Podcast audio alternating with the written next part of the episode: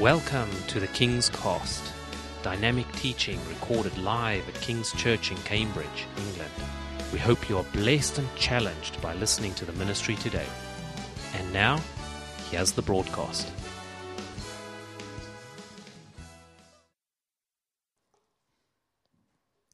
El, el mes pasado les estaba hablando de, de las cosas nuevas, que cada año nos dan cosas nuevas. Cada año eh, hacemos un, ¿cómo se dice? Ya ni me acuerdo. ¿De qué vamos a hacer este año? ¿Qué vamos a cambiar en nuestras vidas, no es cierto? Pero muchas veces nunca los cumplimos. Bueno, yo nunca los cumplía. Pero ahora con Dios es más fácil, porque lo que queremos hacer es más para la obra de Dios que para el mundo realmente, y es más lindo. Y estábamos orando que en el Señor nos da fortaleza, nos transforma, nos da libertad, nos da refrigerio, ¿no es cierto? Pero que tenemos que buscarlo, buscarlo, que tenemos que dejar nuestro pasado atrás, dejar nuestro pasado atrás. Esta semana voy a hablarles qué hacer para que Dios nos cambie, porque estamos en febrero el segundo mes del año y quizás seguimos iguales que antes, yendo en círculos. Vamos a trabajar, volvemos a casa, comemos, nos acostamos a dormir, nos levantamos, otra vez la misma rutina de siempre y no vemos un cambio en nuestras vidas. Y realmente necesitamos un cambio radical. Necesitamos disfrutar la vida con Cristo. Disfrutar la vida con Cristo. Pero ¿qué estamos haciendo para cambiar? Escuchamos gente hablar de cambios, pero lo que realmente vemos es personas que están haciendo cambios en sus propias fuerzas. Tengo una persona muy cercana que la amo mucho, no es cristiana, y esta persona hace sus, las cosas a la fuerza, en sus fuerzas y los que están al lado, alrededor de, de esta persona no disfrutan, pero Él hace que las cosas pasen porque solamente Él quiere. Es triste. Amarga su día y los de los demás. Y esa es una persona muy linda que le estoy pidiendo de rodillas a Dios que llegue a los pies de Cristo, porque es una persona que puede traer muchas personas a Cristo una gran evangelista del Señor. Entonces, en nuestras fuerzas no podemos. Tenemos que arrodillarnos y decirle, Señor, en mis fuerzas no puedo. Es en tus fuerzas, solamente en tus fuerzas. ¿Qué nos dice en Jeremías 18:6? Vamos a la palabra.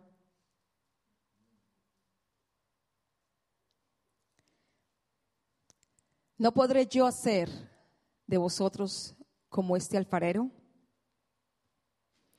Oh casa de Israel, nosotros somos la casa de Israel, ¿no es cierto? Dice Jehová, he aquí que como el barro en la mano del alfarero, así sois vosotros en mi mano, oh casa de Israel. Como el barro ¿Cuántos de nosotros queremos volvernos como el barro en la casa, en las manos de ese alfarero que es el Señor Jesús? Y tenemos que pasar por fuego, ¿no es cierto? ¿Cuántos de nosotros queremos? Pero la verdad, para tener un cambio radical, la verdad, para que nuestro corazón se humille, la verdad que para que pasen cosas en nuestra vida, tenemos que pasar por las manos del alfarero. Pero en esas manos, lo más lindo es que en esas manos estamos seguros, ¿sí o no? Porque nuestro Padre Celestial, Él es el que nos va a cambiar, nos va a moldear, nos va a transformar, va a hacer algo en nuestras vidas. Dile a tu vecino, deja que el Señor te cambie. Dile.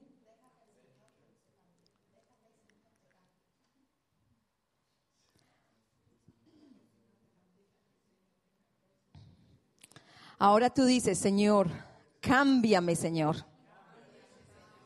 Amén, qué humildes, ¿no es cierto? Mire qué humildad. Acuérdense cuando le pedimos a Dios que nos cambie, ahí nos va a pasar por fuego. Entonces, Cámbianos. Oh, Señor. En fuego lento, Señor. Pero yo me pregunto hoy, ¿qué será más difícil para Dios? Sabemos que todo es posible para Dios, ¿sí o no? Todo, nada es imposible. Pero ¿qué será más difícil para Dios? ¿Sanar a un leproso, levantar a un muerto, sanar personas de cáncer o cambiarnos? Cambiarnos, ¿sí? Porque ahí es donde está involucrada nuestra voluntad. grave problema, ¿sí o no? Grave problema. Porque ahí es donde estamos nosotros, que somos, yo no sé, en Colombia decimos testarudos. ¿Cómo dicen ustedes? Tosudos, tercos. Sí. Pobre Dios. Dios tiene que hacer un trabajo duro con nosotros. Por eso es que Él decide pasarnos por fuego realmente, a ver si, si así aceptamos. Cuando Dios cambia a una persona, Él invierte todo en nosotros. Cuando Él nos cambia a nosotros, Él invierte todo, Él lo da todo por nosotros. Él pagó ese precio grande por nosotros. Nos lavó con su preciosa sangre, ¿sí o no? Es algo tan hermoso. Él nos, eh, Él pagó con su, eh, su gloria, es tan hermosa él nos da su tiempo, Él nos da su amor, Él nos da su paz, Él nos da su gozo, Él nos da todo, todo. Y nosotros, ¿cómo le podemos pagar a Él? ¿Cómo? Amén, Nancita. Obedeciéndolo. Obedeciéndolo. Es la única forma que le podemos pagar a Él. Porque Él invierte todo y Él confía en nosotros tanto que nos dio libre albedrío. ¡Ja! Libre albedrío. Es como si Él no nos conociera, ¿no es cierto? Dios, tú eres hermoso. Eres hermoso, alabado sea tu nombre, Señor. Pero ¿qué debemos hacer para que Dios nos cambie? Ya que nuestras propias formas, fuerzas, no podemos. Primero, acercarnos a Él. Amén. Esto significa amar lo que Dios ama y odiar lo que Dios odia. Acercarnos, leer su palabra. Es muy importante y en cada prédica, cada miércoles, cada vez les digo, leamos, meditemos, vayamos a su presencia. Siempre les voy a decir. Orar, estar en su presencia, presencia. Pues allí es donde somos y seremos transformados. Amén. Allí es donde vamos a, tener esa revelación de Él en su presencia, de rodillas, de rodillas. Acercarnos a, a Dios. ¿Qué dice el Salmo 73, 28?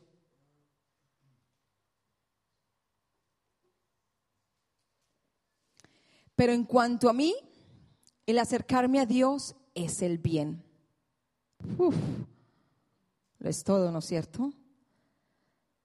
He puesto en Jehová el Señor mi esperanza para contar todas sus obras. Aleluya. Realmente el acercarse de labios solamente no es suficiente. Nosotros lo sabemos, ¿no es cierto? Muchas veces cuando llegamos a los pies de Cristo o llegamos porque estamos en un hueco profundo. O llegamos por complacer a alguien. Sí, vamos, sacamos la oración de fe y vamos y cantamos o de boca. Pero no es suficiente. ¿Qué nos dice en Isaías 29, 13? ¿Qué nos habla el Señor allí? Dice pues el Señor, porque este pueblo se acerca a mí con su boca y con sus labios me honra, pero su corazón está lejos de mí y su temor de mí no es más que un mandamiento de hombres que se les ha sido enseñado. Wow. Wow. A mí me enseñaron a temer al Señor cuando yo era pequeña, pero me enseñaron de una forma diferente, mis padres no sabían. Y me enseñaron que mi Dios castigaba si yo no hacía algo, que mi Dios me castigaba y que mi Dios me castigaba.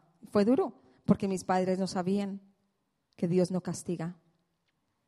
Nosotros pagamos las consecuencias de nuestros pecados. Pero le tenía yo miedo, yo no le tenía temor al Señor. Le tenía miedo. Y Él no quiere que le tengamos miedo. Temor es diferente. Entonces tenemos que acercarnos con un corazón sincero, sincero, sincero, como un niño, dice, ¿no es cierto? Ir a sus pies y derramar nuestro corazón, llorarle, ¿por qué no? Yo lo hago, me pego mis buenas lloradas allá de rodillas, le cuento todas mis frustraciones, todos mis deseos, todos mis anhelos y le pido. Y le doy gracias por lo lindo que es que siempre está ahí con nosotros. Acerquémonos pues confiadamente al trono de la gracia. Pero no podemos acercarnos confiadamente a ese trono de la gracia hasta que no empecemos a olvidar el pasado. Mi segundo punto.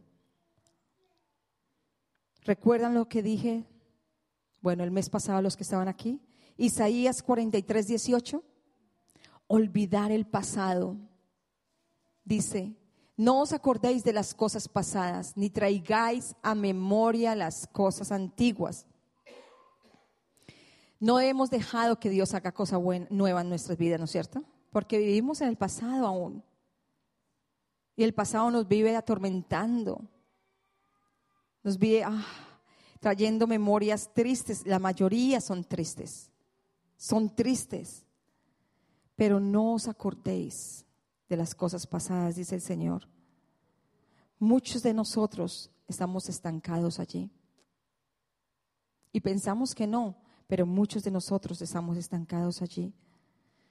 Dios nos dice en Eclesiastés 7:10, esta es una versión Dios habla hoy, que me gustó esta interpretación, dice, nunca te preguntes por qué todo tiempo pasado fue mejor, pues esa no es una pregunta inteligente no es una pregunta sabia. Ustedes han escuchado personas que cuentan testimonios cuando yo estaba en el mundo y cuando vine de Dios. Cuando estaba en el mundo estaban tan felices y luego llegaron a Dios y esto pasó y cambiaban la cara. No, es al contrario. Vamos a estar felices, vamos a pasar por dificultades, eso sí lo sabemos. Dios nunca nos dice que vamos, no nos vamos a enfermar ni vamos a sufrir, siempre. Pero lo más lindo es que vamos a tener su paz, su amor, su gozo. ¿Sí o no? Que vamos a tener su sabiduría, que vamos a tener su poder. Amén. ¿Lo tenemos? ¿Lo creen? Cada vez que venga una, una tormenta, hágale a orar. Nosotros tuvimos muchas tormentas el año pasado y hay que nos puso el Señor de rodillas muchas veces a orarle y a creerle. A creerle así no lo viéramos. Increíble. Tenemos que recordar que Dios es un Dios de segundas oportunidades. Sus misericordias nuevas son cada mañana, nos dicen lamentaciones. Es un Dios de segundas oportunidades, pero no por eso vamos a volver otra vez a pecar y volver otra vez. Como dicen los católicos en Colombia, el que reza y peca empata. Cuidado con eso. Cuidado, sí. El que reza y peca empata.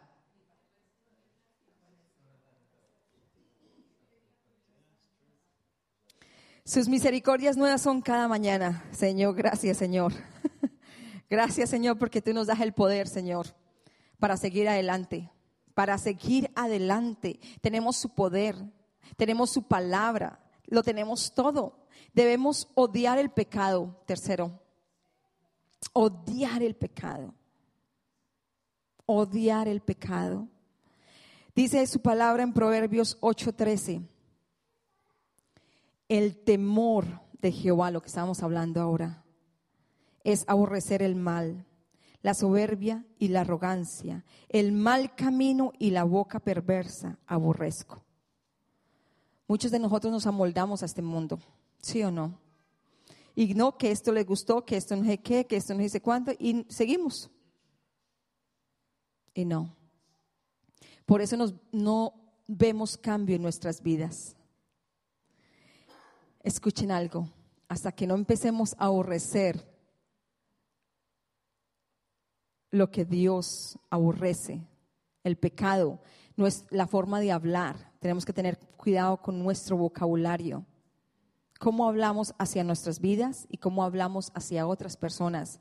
Groserías, malas intenciones, malos pensamientos, malos deseos, tantas cosas que nos vienen cuando alguien nos hace algo, ¿no es cierto? No.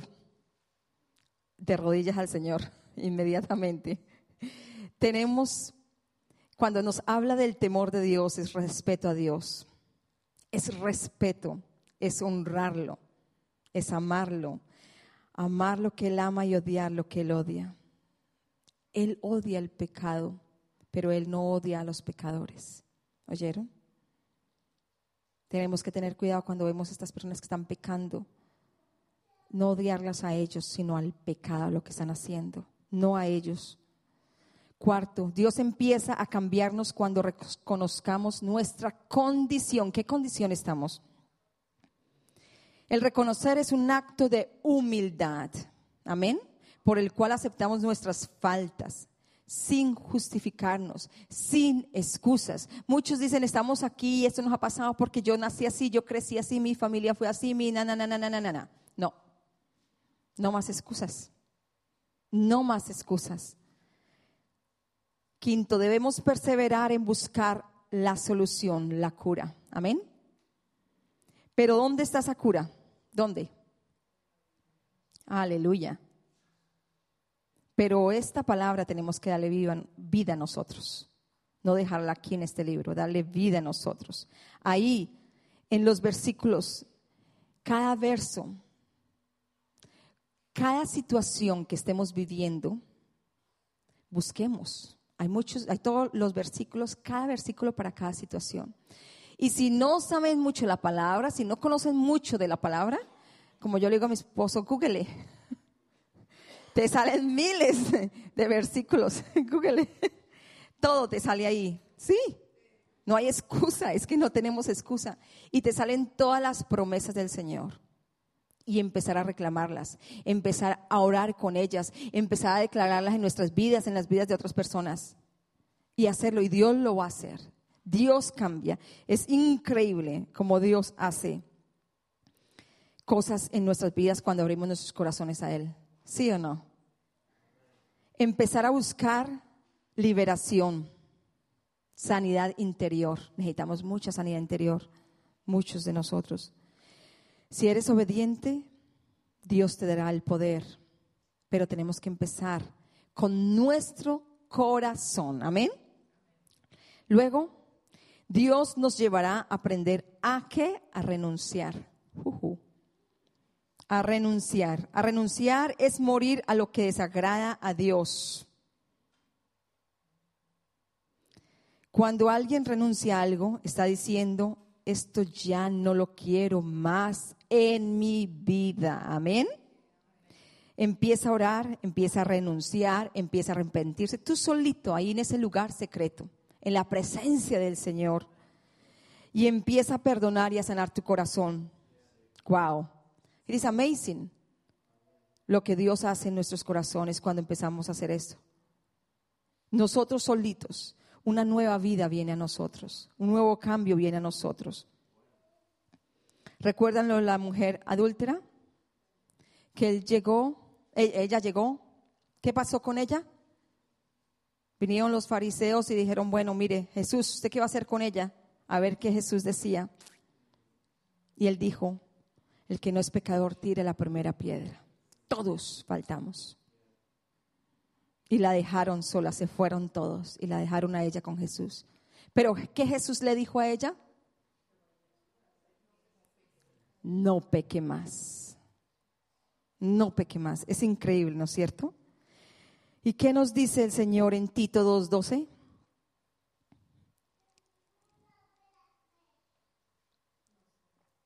enseñándonos que renunciando a la impiedad y a los deseos mundanos vivamos en este siglo, sobrios, justos y piadosamente. Aleluya. Renunciando a todas las cosas del mundo. No es fácil porque vivimos en el mundo, pero una cosa que tenemos que recordar es que no pertenecemos a este mundo. No pertenecemos, no somos de acá. No somos de acá. Entonces acerquémonos a Dios no solamente de labios, pero de corazón. De corazón. Dios usa agentes para cambiarnos, usa personas para cambiarnos, usa cosas para cambiarnos.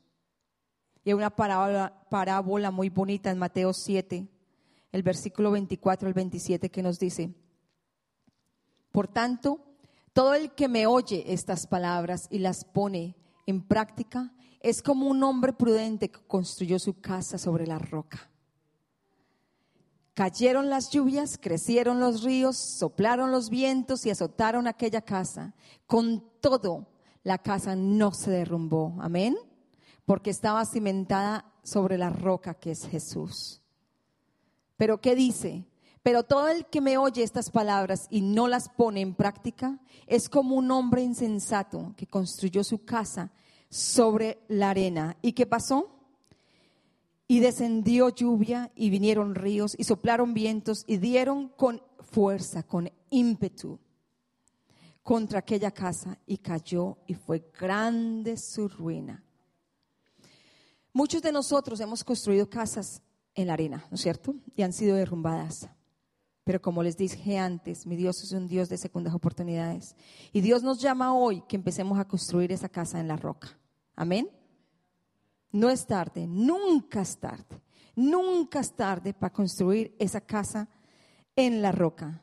Es increíble como Dios nos llama, nos dice, hay dos tipos de constructores, ¿no es cierto? Uno que construyó en la arena y otro en la roca. Nos muestra que hay un prudente y un insensato, como dice la palabra, lo cual nos ilustra la necesidad de cumplir siempre, siempre, siempre la voluntad de Dios siempre. Es decir, ser obedientes, como dijo Nancita. Ser obedientes a Dios, hacer lo que Él dice que hagamos.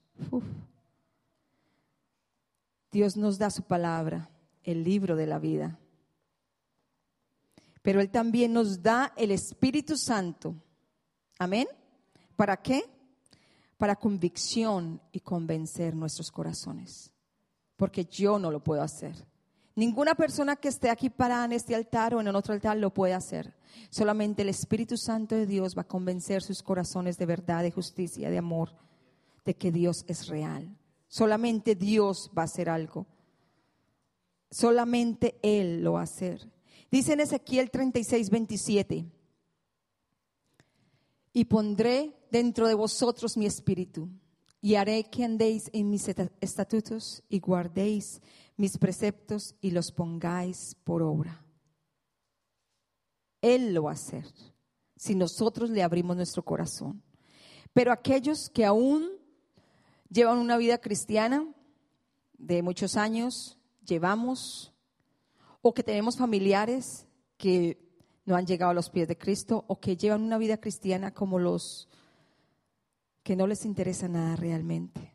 Dicen que son cristianos, pero no, Podemos orar por ellos y podemos orar por nosotros también. Con Ezequiel 36, el versículo 26 y 27. Os daré un corazón nuevo, Señor, dame un corazón nuevo. Y os pondré un espíritu nuevo dentro de vosotros, Señor. Hazlo, Señor. Quitaré de vosotros el corazón de piedra y os daré un corazón de carne. Amén. ¿Para qué? Y pondré dentro de vosotros mi espíritu el 27, y haré que andéis en mis estatutos y guardéis mis preceptos y los pongáis por obra. Oremos por todos nuestros familiares que no han llegado a los pies de Cristo. El Señor, quítales ese corazón de piedra y dales un corazón de carne, sensible a tu palabra, sensible a tu palabra. Y todos aquellos que supuestamente fueron cristianos y se alejaron o que, o que están ahí, pero están ahí. Oren, Dice, Señor, pero todos los días, dales un corazón de carne, sensible a tu palabra. Dios usa circunstancias, personas, pero más su presencia. Siempre, muchas veces estamos buscando ir a lugares, ir a, a conferencias, ir a muchas partes para que Dios nos hable. Pero les digo algo, nada como en la presencia de Dios uno a uno. nada como la presencia de Dios uno a uno. Es algo tan, tan, tan lindo. Ahí en esa presencia tendremos un encuentro fresco con Dios. Es algo hermoso. Hombres, háganlo. Yo les aconsejo. Porque cuando los hombres se humillan ante Dios, lo digo por ejemplo de mi esposo, es increíble. Porque ustedes son los varones de Dios, son la cabeza del hogar. Ustedes son cabeza, no cola. Amén.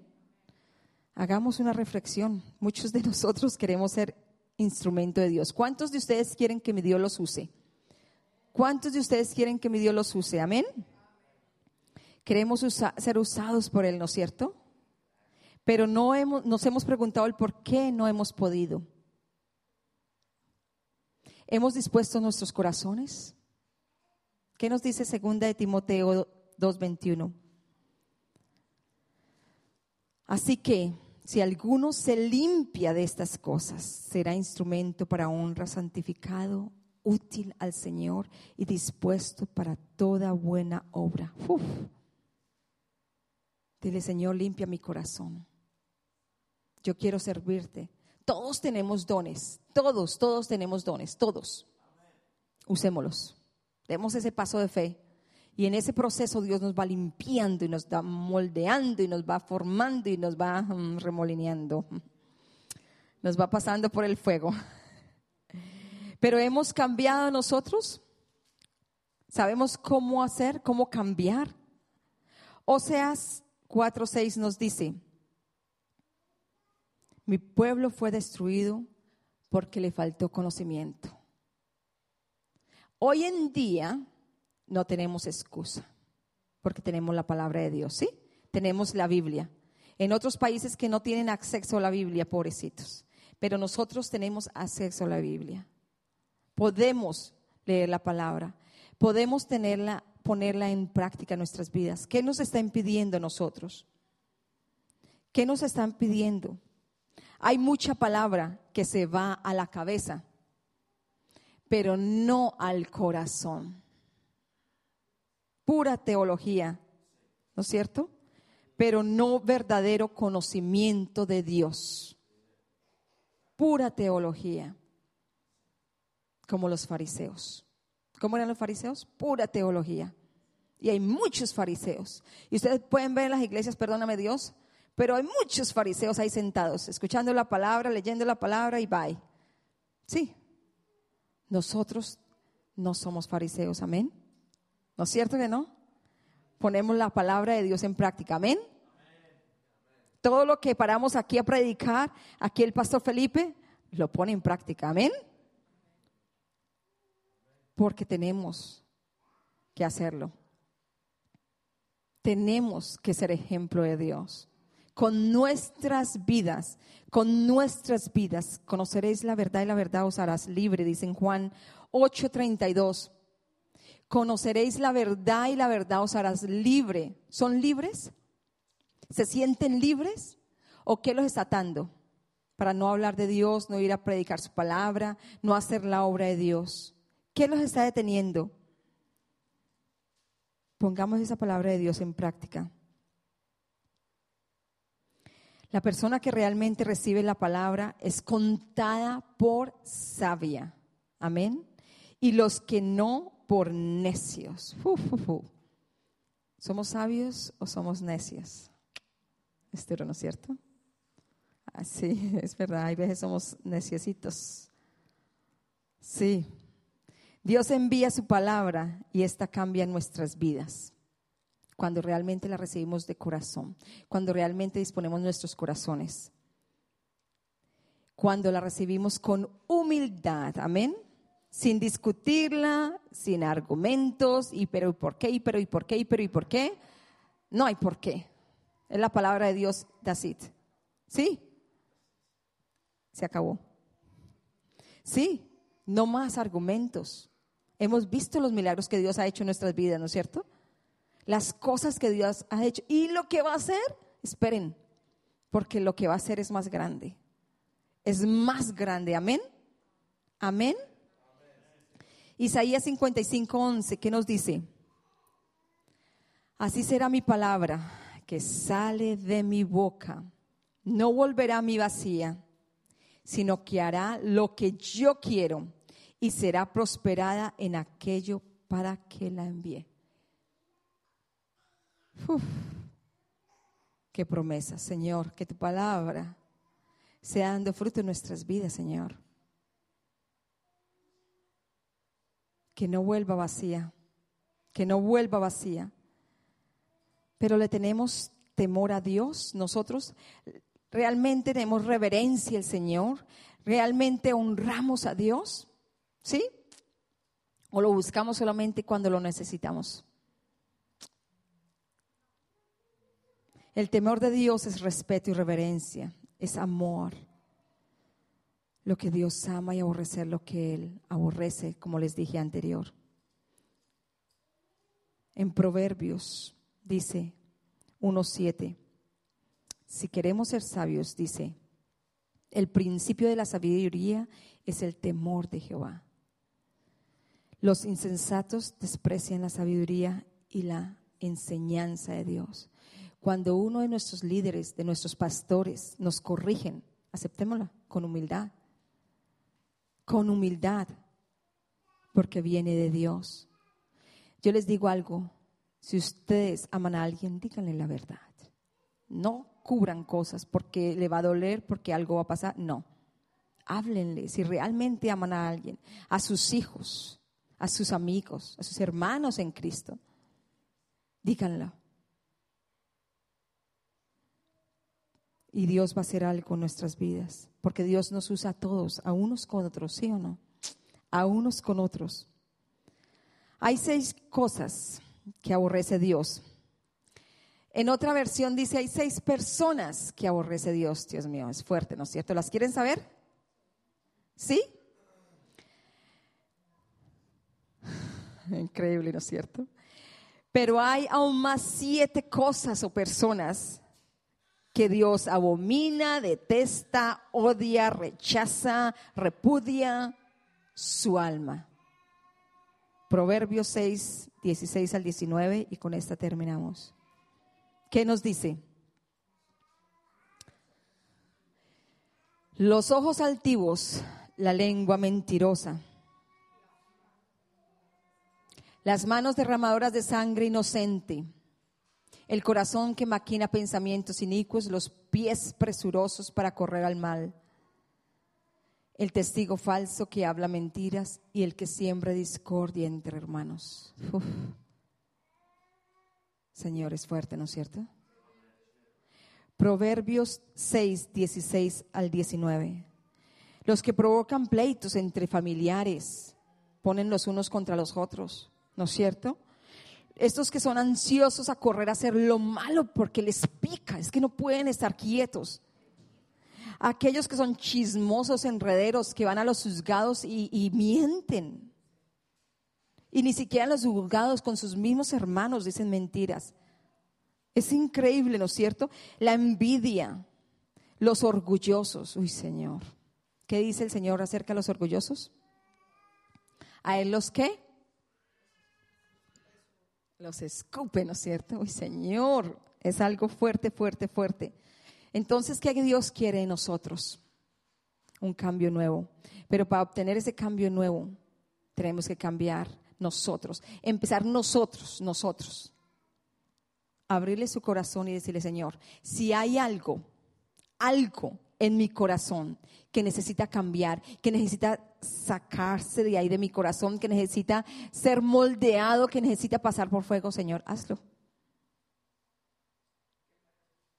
Hazlo. Pero ahí es donde pasamos por las pruebas. Cuando le pedimos eso a Dios, vamos a pasar por pruebas, porque Él lo va a hacer. Cuando le pedimos, Señor, dame paciencia, uy, todas las pruebas que te ponen, yo ya no le pido por paciencia, le digo, Señor, dame paz, dame tranquilidad, dame serenidad. Porque si le pido paciencia, ay Dios mío, de verdad, tenemos que saber orar, dice la palabra, saber orar, tenemos que saber orar.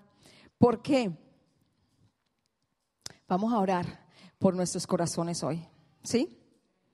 Y sabe una cosa, ¿por qué no nos arrodillamos todos? Bueno, los que puedan. Vengan, Arrodillémonos aquí y entreguemos nuestros corazones a Dios. Digámosle, Señor, aquí me humillo ante ti. Donde quieran arrodillarse, allá o aquí. Y vamos a orar.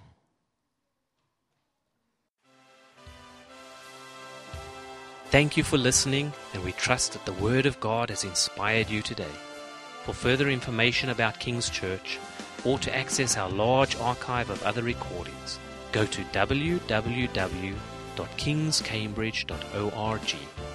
If you're listening on iTunes, we would love you to leave us some feedback. God bless and goodbye.